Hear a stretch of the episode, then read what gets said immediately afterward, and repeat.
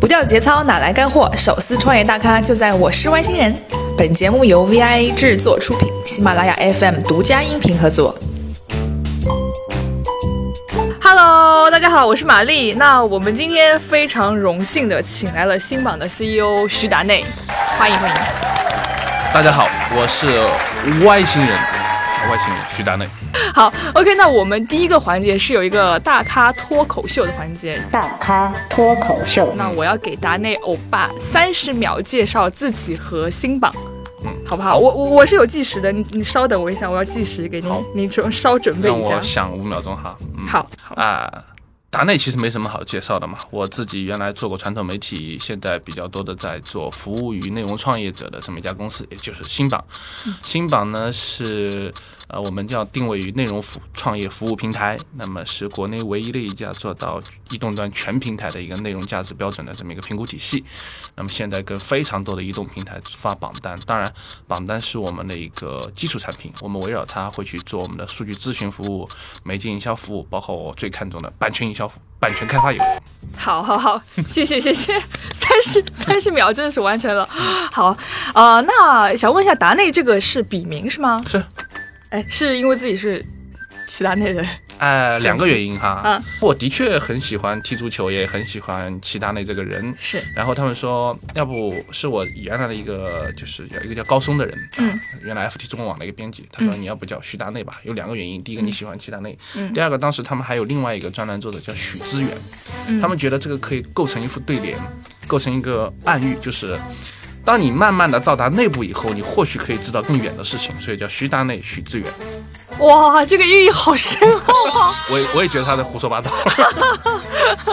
反正这个笔名，反正这这就是一个笔名来着对对，所。以一一开始就是怕被人说你为什么要写我这个做的不好，为什么写我做的好呢？主要是避免这个问题，特别是我工作过的地方，他们可能会觉得，哎，嗯我明白，明白，明白。所以后来就用这个。但是因为后来，特别是这个行业里的人，可能大部分人知道这个名字胜过我的真名啊。嗯当然我不会说我真名叫什么。好我先把你堵住。好，我不问的，我都叫您达内欧巴了。哦，太好了好的，我们了解这个笔名的事情。然后我们这边是有一个粉丝提问，啊好！你确认他是粉丝吗？我确认啊，你听问题。不不是追杀我的人。不是不是，好，我来听一下。我有个问题是，春节有一个特火爆的社会新闻，上海女孩跟男友回农村过年，第一顿饭就分手。请问徐老师怎么看这事？哎，他叫你徐老师，怎么看这事儿？啊，首先我就是一个安徽农村出来的人，啊，我一共有连同现任的太太在内，一共有过四任女友，全部是上海姑娘。才才才四任吧？官方统计好像是哦，官方统计。然后呢？这都带回过带回对过家吗？都带回过家。哎呀，我是不是带回过家太频繁了？到了第四任才认成太太，这好像也不太好。不管是江西人还是我们安徽人，包括江苏人、浙江人，嗯，都是上海建设的主力军。是的，啊，我们外地男或者有一种词叫凤凤凰男，对，对，和上海优秀年轻女性结合是非常正确的，非常好。我希望这样的结合越来越多。啊是，对，这就是我的理想。有一天，上海被我们外地人，对吧，成为新上海人也好，对我我期待上海姑娘都被外地人带走。对我期待着这一天的到来。好，其实也为上海姑娘证明了，其实你看达内欧巴的四任女友都是很很贤惠大方的，对对对都没有发生过，就是只可惜国家规定一夫一妻。咋不上甜呢？好，就是很想知道新榜榜单它的数据来源是什么？呃，新榜有几个数据来源，比如说大家看到我们最多的基于微信公众号的，那是我们的通过接口进行的数据抓取。嗯，那新榜也是行业里第一个做的最早，第二个也拥有可以说是最领先的数据的稳定的抓取和海量的抓取能力。那么这个是我们的微信榜单的主要的来源。嗯，那第二个呢，我们也是国内唯一的做到了移动端全平台的覆盖，包括像微博、今日头条。喜马拉雅，包括优酷、爱奇艺，嗯，甚至包括接下来我们会跟秒拍、知乎去做，嗯那么还有搜狐、网易、凤凰这样一些客户端，我们现在已经跟十一个移动端的内容平台建立了这样一些榜单合作，绝大部分都是可以说几乎全部都是独家的合作关系。那么他们会授权给我们一些数据的接口或者数据包。嗯，对。呃，那就是我看到新版上都是呃排榜嘛，那嗯这些排榜除了这些数据之外，还有别的什么吗？呃，首先我们的这些数据都是啊，我可以去，就说，我觉得我自己说我自己客观这件事情是，嗯，没有说服力的。嗯但是我们的数据都是可以经过第三方验证的。事实上，新榜成立到发榜以来一年多一点的时间以来，几乎没有人对我们的数据本身的。公正性、客观性提出过质疑，除了一些技术性的 bug 以外啊，嗯这个本身是这样。那么除了这些客观数据以外，那我们也必须考虑到，当随着这个价值评估往往前走的时候，就好像点击量一样，就是我我也不能点击量至上，一个点击跟另外一个点击可能价值不一样。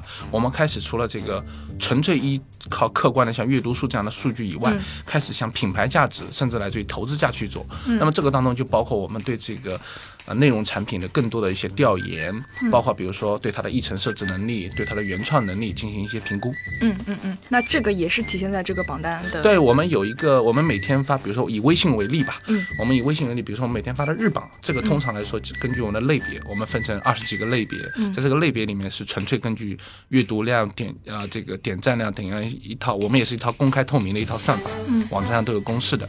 那么除了这个以外，比如说我们月榜也是我们最重要的一个，也是现在行业里不管是广告主、投资人都对这个比较认可的一个叫中国微信五百强。嗯在这过程中，其实我们就有类别系数了，这就加入了一部分的我们对它内容价值的判断。也就是说，我们说一个点击量跟另外一个点击量价值不完全一致。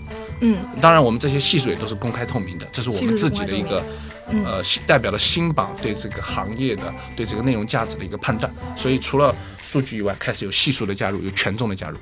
明白明白。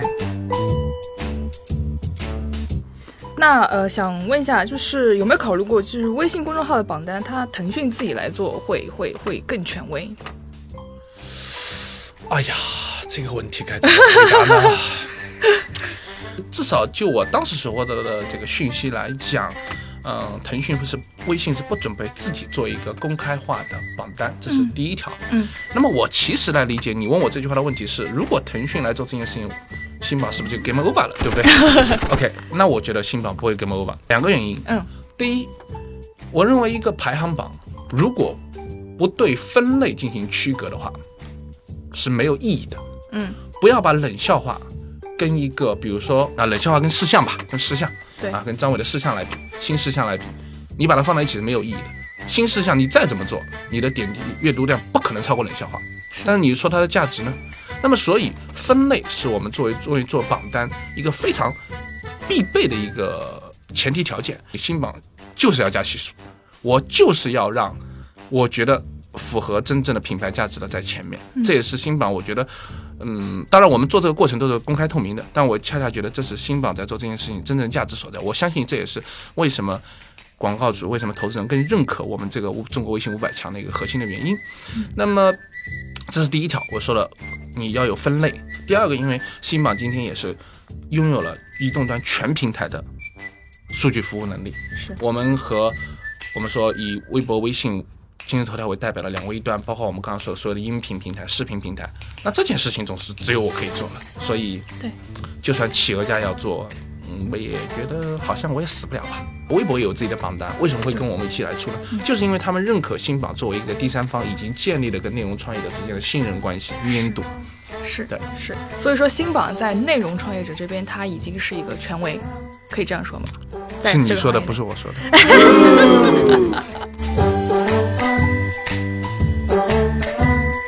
那您说会为我们内容创业者服务，那具体服务的内容，啊，我有的时候说一句话，我说不能够涨粉和变现的都是耍流氓。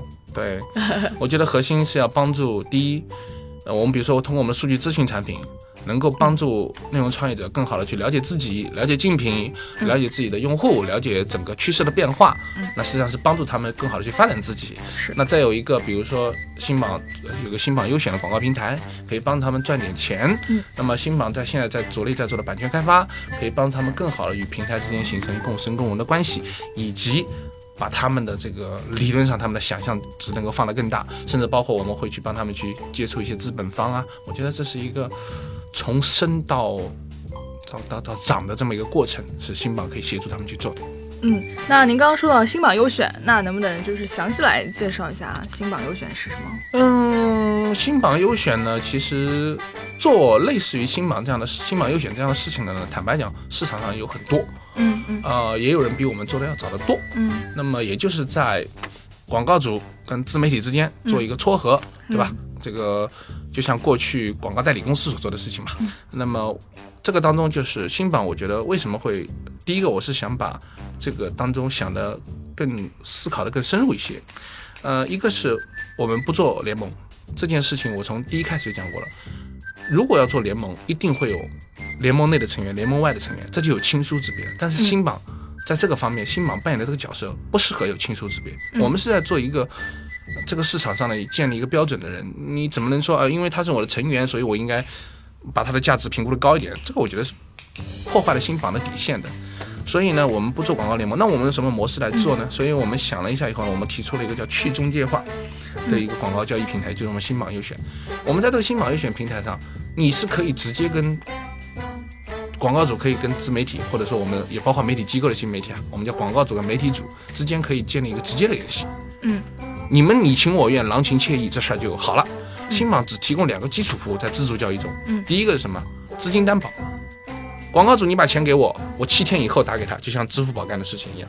第二个就是我们叫开发票，嗯因为很多自媒体没发票，我开个发票给广告主，就是这个当中的沟通交易，我鼓励你们直接，只要你们愿意，你们可以直接去沟通。当然，在做的过程中呢，又会发现有一些广告主，特别是那些大的公司，他会说：“哎，你要我一个个去谈，比较麻烦。我希望有一个人能够帮我在媒介策略方面能够做一些服务。”那么，所以我们成立一家子公司叫博选优彩。那么这个博选优彩可以为他们做一些具体的呃媒介策略和打包，类似于这方面的一些服务。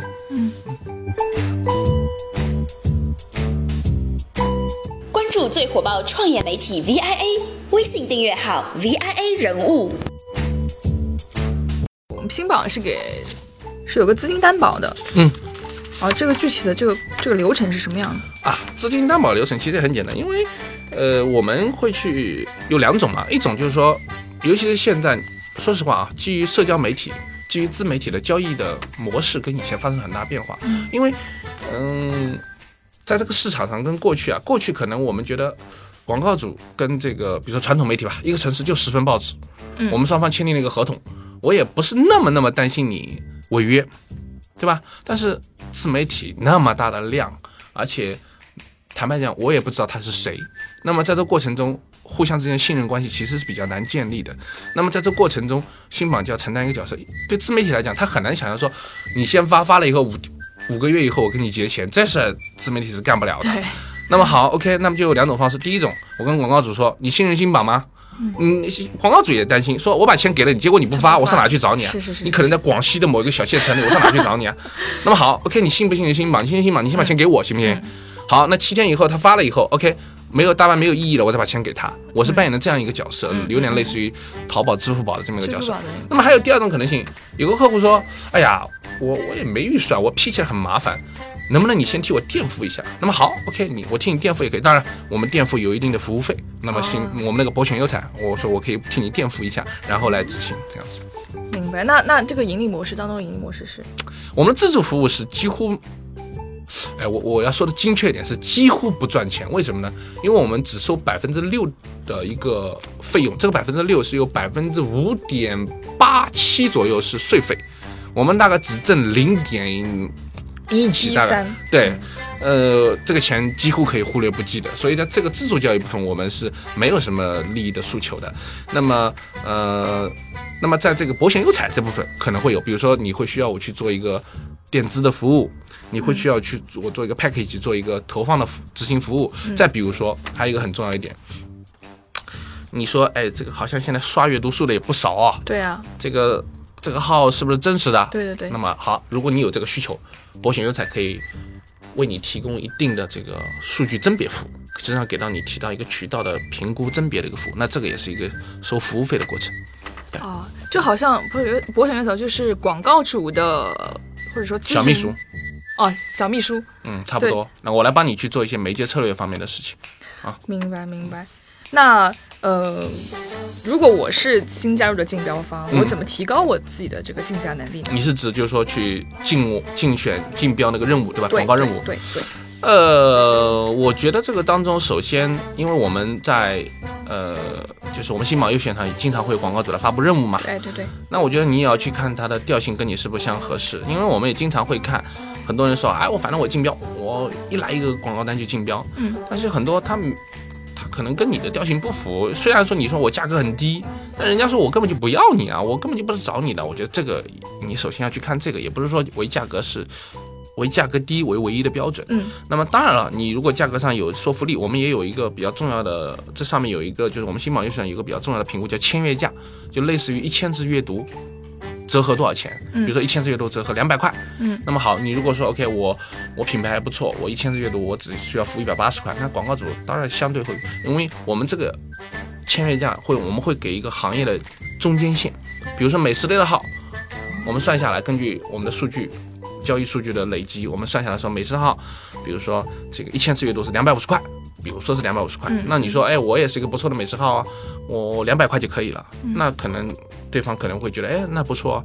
那当然有一种可能性，你说两百五十块我不行，我要签约，我这里一千次阅读要平均摊下三百块，因为我是一个非常有品牌的美食，我不是平均线，我在平均线以上，嗯那只要广告主愿意，我也没有意见。明白明白。所以这个签约价是每个品类是不一样的哦。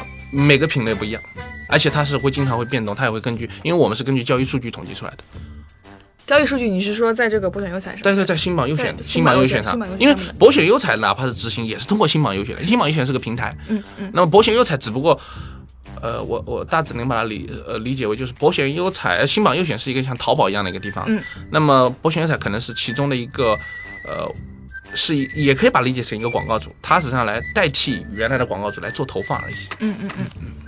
那这个价格是一直变动的。对，它可能会随着季节、随着时间都会变动，我们会会随时的来，因为交易数据我们积累下来了嘛，这些交易数据就可以综合起来嘛。嗯明白。嗯，那对于广告主来说，他们是怎么获得新榜内部的这些呃啊、一数据的推荐？个首先我们的有一些数据是公开的嘛，嗯对吧？你可以。呃，通过包括我们签约价这种的，包括我们你你关心哪些公众号，我们也允许你做自定义的榜单，你可以去查数据、查历史数据，这些我们都是有的。包括它的报价，如果他愿意公开报价的话，如果这个自媒体他愿意公开报价，你也可以看得到啊。包括我们还会有一些，比如说历史成交价格，这个实际上对你的参考比较重要，因为你报价有可能里面有虚虚实实的成分，但是最近参考最近交易价是一个比较真实的东西，那么这个是一个。那么至于讲到，比方说你要看一下这个公众号数据是不是造假了。OK，这是我们的一项增值服务，是由博选优彩提供的一项增值服务，你可能要付我一定的服务费，因为这个会消耗我们更多的资源。明白明白。嗯，那新榜未来的重心，它是会放在数据爬取这方面呢，还是主要在优选广告这一块？啊，我们有三个业务嘛，嗯数据咨询就是你刚刚说的，基于抓取以后，怎么样来对它进行分析、进行评估，嗯包括呃进行这个这个我们说的一些报告，生成一些报告类的产品。嗯那么再有个新榜优选就是我们的媒介营销业务嘛。那么第三块还有个版权开发，我觉版权开发得是指版权开发我们是希望第一个，比如说随着自媒体、新媒体的这些商业化的过程中，他们对正版版权的要求会更加的强烈。那么还有比如说我们说的，我们跟那么多移动端的全平台合作，他们也对这个同步分发能力也是有需求的，就版权的同步分发嗯在各个平台上去。嗯再有比如说，我们也最近有一个比较热的词，热到 有一点太热的词，就是 IP。对对对那么这一块我们觉得也是有机会，当然，绝大部分的自媒体是不太可能验孵化出 IP 的。但是呢，为什么呢？为什么这么说？呃，因为我觉得 IP 这个东西，说实话，呃，真的是那那句话怎么说？一将功成万骨枯，这样说太残酷了。呃，的确是，就是说你，比如说你，首先你要是很很很有一个非常前提条件，嗯，我们说可能你人格化比较好的，相对而言会比较容易 IP 化好一点。但是大部分的自媒体啊，就是今天谈中国的自媒体是跟以前有点不一样的。嗯，就我们我觉得在中国谈自媒体，很多时候是把它以呃民间媒体、民办媒体这样一个概念的一个转化。你比如说，我们说，呃，一个号叫呃金融信息网，嗯，我们也是可以管它叫自媒体。但你说它怎么个自法？自媒体我们一很多时候会说它要代表他个人的，它已经是一个公司了，然后它也以报资讯为主的，你说它怎么叫自媒体呢？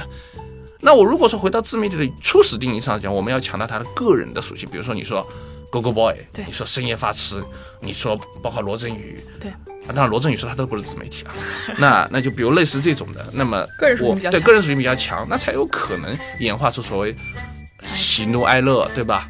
我跟你之间呢有这么一个感情的共鸣，那才有可能演化出 IP 出来。觉得呃，无非是看个性化，看这个，因为碎片化，我们现在的时间是被碎片化的，碎片化一一定需要个性化。为什么这么说啊？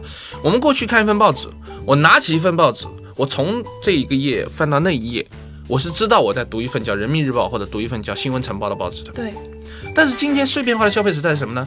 啪，你插出来一个东西，你如果不仔细去找，它像过去剪报一样，它剪了一小块给你，你是不知道它是来自新闻晨报还是来自于这个人民日报的，嗯除非你有非常强烈的个人色彩。我一看这篇，我就知道是你写的，这必然是狗狗 boy 写的，这么毒舌，怎么可能不是狗狗 boy 写的呢？是那才有可能建立你的品牌。所以个性化为什么容易在碎片化的时代彰显出来？这是一个很核心的原因。你有一个自带光环，对那它是这样一个过程，所以对他们来说，相对比较容易形成记忆，也相对比较容易把它的记忆品牌衍生出去。嗯，了解了解。那您觉得我们呢？你们已经是一个 IP 了，我们已经是一个 IP 了，高兴吗？哈哈，高兴啊！我主要怕我走不出这个房间。不会啊，我们很很很仁慈。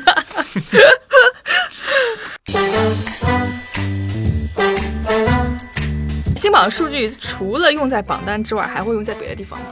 有啊，除了榜榜单，说实话，我觉得啊，当然我这么说好像有点霸气，什么侧漏之类。我觉得关于榜单的竞争已经已经结束了。呃这个市场上，至少在移动端内容平台方面就。嗯没有什么榜单的竞争，就是新榜了。对，那么好，那么新榜的榜单除了给大家提供一个参考我的定位，对吧？我是做美食的，我在全国的位置大概怎样，对吧？这个是一个榜单的一个作用，包括广告主说，哎，我要投哪里，那我看榜单，对吧？对对每投资人说我也要看榜单。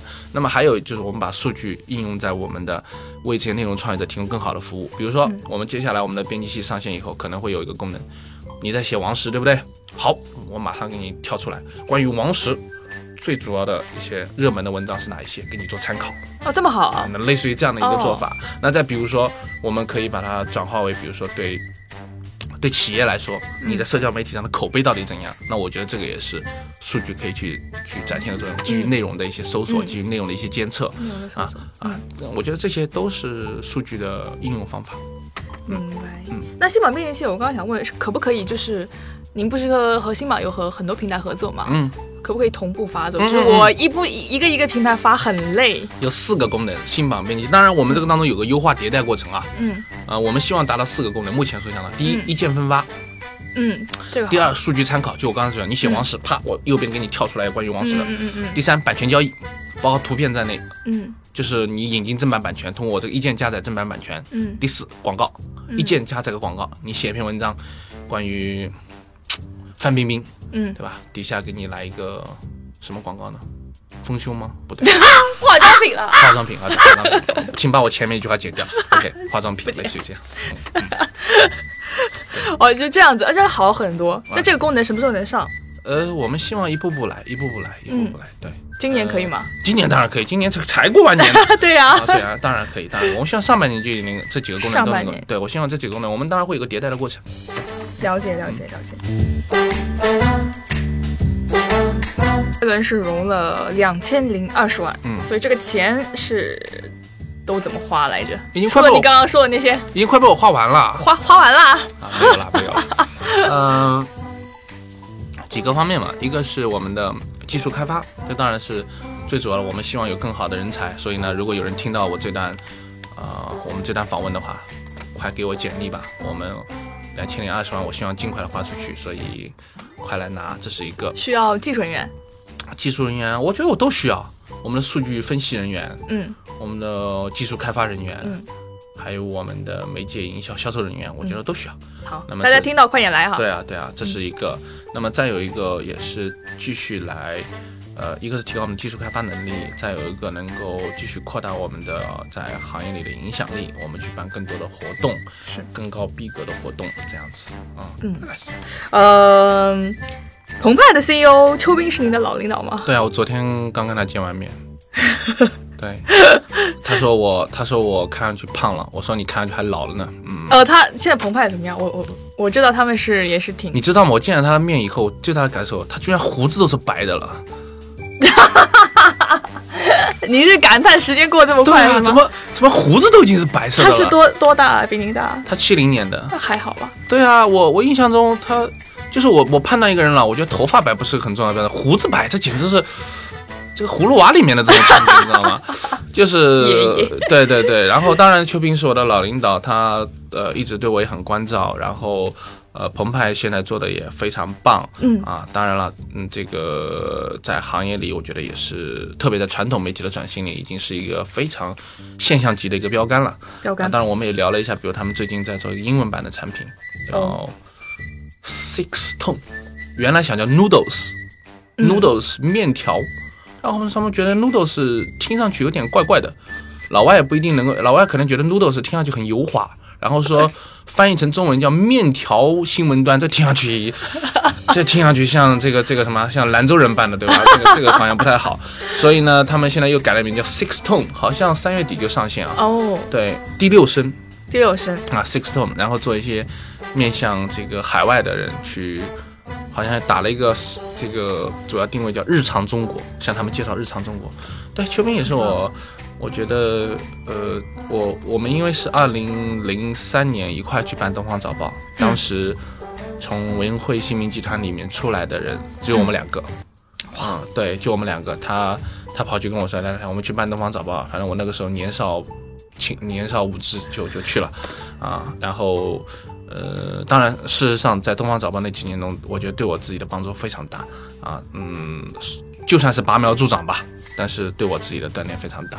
那么我也看了他一步步的老去的过程 啊，对对对，呃，我那天过年的时候，有人给我，有人过年的时候，《东方早报》摄影部的一个记者翻他的箱子，翻到了我们刚刚办报纸办试刊时候的几张照片，拍来给我看。嗯，哇，那时候我还是跟现在一样瘦啊。嗯 OK，呃，他比现在真是瘦的太多了。啊啊，对他那个时候比现在要瘦的太多了。哦现在已经嗯对对对，又胖了，是是。然后胡子又白了。胡子又白了然。后你这边是在黑他是吧？我们都会留下。好，那是不是？，因为哎，秋斌经常，呃他现在不这么叫我了，他以前经常叫我小黑，所以我黑他也是应该的。小黑，嗯好，好。那呃，达达欧巴，你以前在就是像文汇报啊、东方早报这样子，人家都会叫你石老师，对，是吧？那你现在觉得在互联网公司有不一样吗？我其实一直觉得叫老师这件事情是很心怀不轨的，就是为什么心怀不就轨？叫老师这个词吧，听上去总觉得有点怪怪的，就是总觉得你居心叵测。这边有一段录音啊，嗯，给您听一下。他不准我们叫他徐老师，如果叫徐老师的话，会罚罚款一百块钱，只能叫他老徐。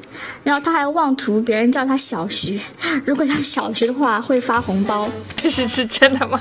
嗯、你告诉我一下这个员工叫什么名啊，字？这个我不知道啊，这个我们你谣言，谣言，谁说叫徐老师罚款一百块？明明是罚两百块。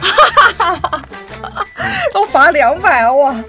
那应该没人没人敢叫你徐老师吧？在公司其实其实也不是，还还是会有人因为叫习惯了，叫习惯了。这个、啊我当然的确是希望他们不叫我徐老师，原因就是希望，其实我真正的想法啦，呃嗯叫不叫名字，其实名称呃只是一个虚妄的，我只是希望大家要摆脱纯粹的编辑部思维。编辑部思维要摆脱，嗯，就是叫小徐会真的发红包吗？发多少钱？嗯，好像也不会吧，我我我已经发红包发穷了，这个这个我们今年年会的时候，我又发了好多红包，那天嗯、我看了一下这个。真是惨绝人寰，这个收收到了红包跟发出了红包之间的差距太大了。嗯，好吧，嗯，以后再也不能发红包了。哎，老板还是要多发点吧。啊我作为我我作为员工代表，我们没什么事儿，找个理由就发红包。你说这个是什么歪风邪气？这个一定要遏制住。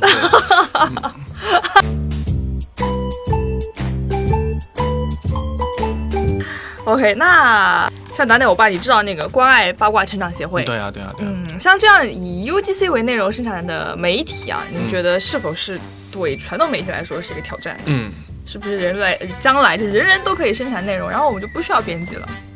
是啊，这是我们说大规模业余化生产。嗯，UGC，当然其中也有一些 PGC 对，啊、我觉得这是我们今天谈新媒体最核心的问题。新媒体的新不在于或者基础不在于介质。嗯，因为你说介质的话，可能再过几年介质又不一样了，对吧？今天是基于智能手机谈的，是。那么这个当中，我觉得最核心的就在于基于大规模业余化生产以后的成本结构发生了变化。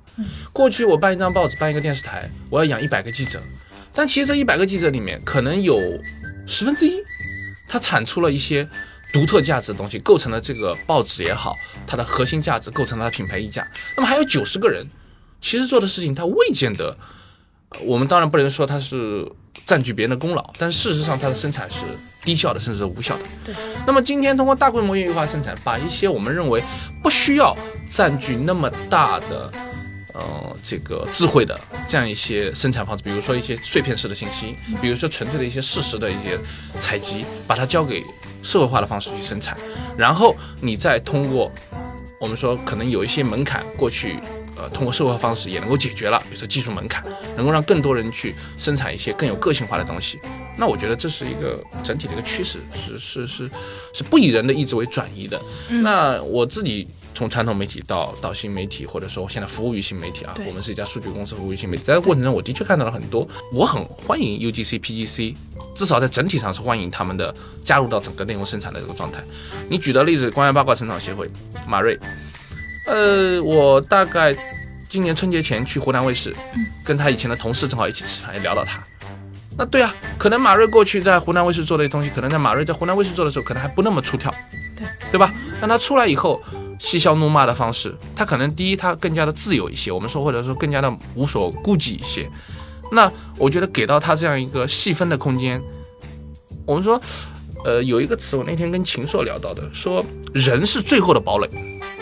这是自媒体我觉得非常有价值的地方，人是最后的堡垒。就是说，你过去我马瑞在我湖南卫视里做个东西，最后只出现在字幕表里，一排字幕表，最后来，这个节目有多少的个性化存在？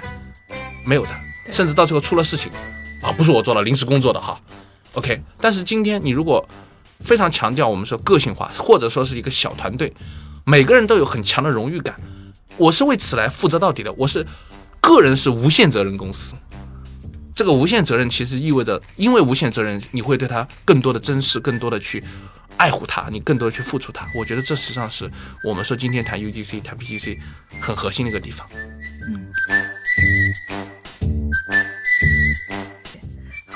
那之前就是新网开新网大会哈，嗯。然后呢，我是在朋友圈看到一条图文，嗯。标题就是秦朔、吴晓波同学还是把新媒体舞台交给九零后吧，你们鼓鼓掌就好。嗯然后这篇文章您是有看到过的是吧？嗯，我有看到过，我不敢转，因为我的朋友圈里有这两个人。啊，对，有秦朔和吴晓秦朔和吴晓波同学。对，而且我还知道写的人是谁。嗯，对。哦，你来爆个料吧，呃来聊聊。他应该曾经在我们公司短暂的工作过啊，当然，他不是因为对秦朔、吴晓波同学不满而不在我们公司工作，他是因为个人原因，所以呃在公司待了一个多月。当然，我觉得我也很尊重他的个人想法。当然，他写这篇文章之前没有跟我沟通过哈，呃，我觉得明白明白这个是澄清的对对对，呃，所以他他写这个，我觉得也代表了他自己的一些看法吧。他之前是在做，也是在做跟新媒体策划相关的一些工作，嗯所以也不能就您坐在坐在在新榜第三方的这个角度啊，您不要代表您个人好了。我觉得就看怎么去看这个事情。我觉得禽兽跟吴晓波还是在做一些探索的，也不能够就凭着他们在这个大会上的一个发言，就能够去断定他们做的很多东西。就一定要退出这个舞台。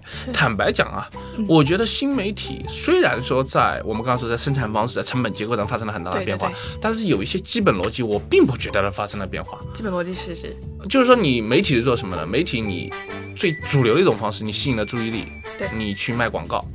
虽然说我们今天说啊，新媒体我们战胜了非常多的盈利模式，我们要去做社群，我们要去做呃 IP，要去做什么什么，但是坦白讲，绝大部分的还是广告，是这是最主流一个模式。嗯，所以我不觉得说 OK，嗯，他们的很多东西就是一定就过时了的啊。当然了，嗯、我看到它里面还吐槽了秦朔，是不是觉得秦朔老师还是有点总编辑的那个样子，对吧？放不下架子。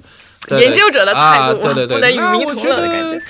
呃，我还是很尊敬秦朔老师的，这个他有很多的想法，嗯，我觉得代表的这个，我觉得我也我们也不能真的所有人都娱乐至死吧。啊，我觉得有一些严肃的思考还挺好的。当然，我也会找机会劝劝秦朔老师不要穿那么土的西装。好的。然后，其实我们的那个节目宗旨就是不能让嘉宾的逼格太高，一定要掉点节操。其实我这边是有说我就，没有节操了。您在我，我觉得您在这边算算我们历来嘉宾中很有节操的一位，真的吗？真的非常。然后其实我们这边有我爸的照片，之前收集的。嗯，哎呀，这是很多年前的了，这个是您在干嘛？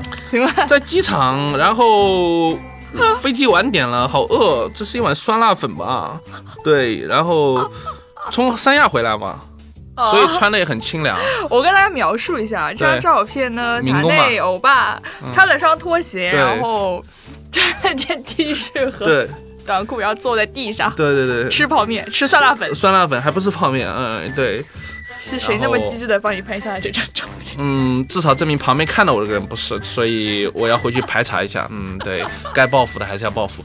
OK，呃，对这个这个，我还我还挺爱挺爱吃垃圾食品的。你看，你刚才看到烧烤，还有酸辣粉，所以我太太非常的鄙视我。为什么呃我记得哦，您是上海太太，对我，对我，太太对我，你听上去好像还有北京太太一样。我口误。有些事实不一定要说出来，你知道吗？哦哦，好的我记得有一天，我我太太大概参加一个什么有个什么事儿，晚回来啊坐地铁回来，让我去地铁站接她。然后地铁站呢，我去早了，然后地铁站底下有卖烧烤的，我就在那个烧烤那蹲着，然后我因为我不喝酒，我哦，从不喝酒，那个然后就蹲在那里，然后有个反正就是很破烂的一个桌子，然后就在那里吃点烧烤，请他来。结果他下来了以后呢，他先拍了张照片，然后发了个朋友圈，啊，他要黑我嘛，发了个朋友圈，人家就说。这个号称自己什么每天晚上十点钟睡觉，因为那个时候已经十点半了，还蹲在外面吃烧烤。对我我我挺爱吃垃圾食品的，那我们今天哎，正好准备烧烤给大妞吧，真的吗？真的真的真的，赶快来吧真！的吗？哦好吧，是地沟油是地沟油做的吗？我我中午是在半岛酒店吃的饭，然后太难吃了，我留到了现在。然后过来这边撸串，有点冷。这个节目这个节目办得好，嗯，这是个烧烤节目吧？美食节目。哦，对了，我要说一下，这个烧烤是我们呃国内知名品牌努尔哈赤所提供的，谢谢。哦，努尔哈赤我知道，努尔哈赤，嗯，之前还搞出了一些大新闻，对吧？对对对对对对，之前搞出过一些大新闻，感谢他们那个赞助。嗯。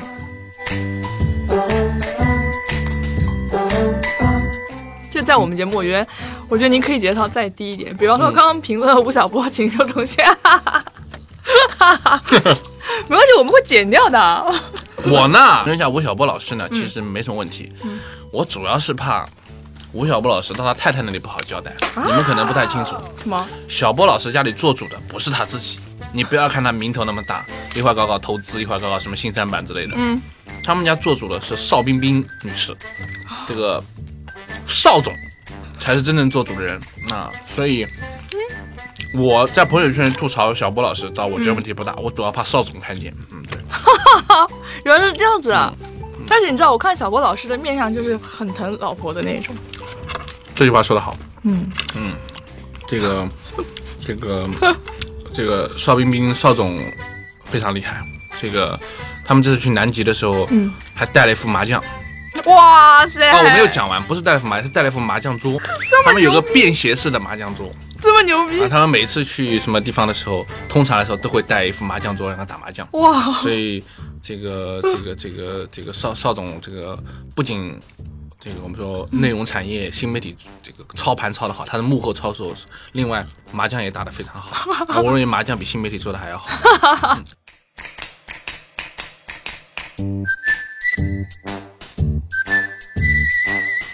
之前北京的新网大会的主题是内容创业者之春。对那达内欧巴能不能就内容创业者的未来方向来做个预估呢？嗯，寄生于各个平台的这些内容创业者们，如何才能在这个春春天找到自己的生存方向？啊、首先我觉得我们提出内容创业这个概念啊，我们在去年下半年提出这个概念，那么呃也有呃大家也比较接受。我们觉得内容在现在这个时代成为我们叫最小试错成本的一个创业的切口啊，它可以带流量，而且带来这个从内容去产生的流量，包括产生的内容的溢价，我觉得这个方面的确是对内容创业者是一个很好的一个时机。各个平台也都在争夺这些流量，包括如何去转化为电商。那我觉得。我们叫自带流量这个内容的这么这么一个一个，因为现在流量越来越贵，互联网的本质是流量。对那我所以从这个角度来说，内容创业是一个不错的一个机会。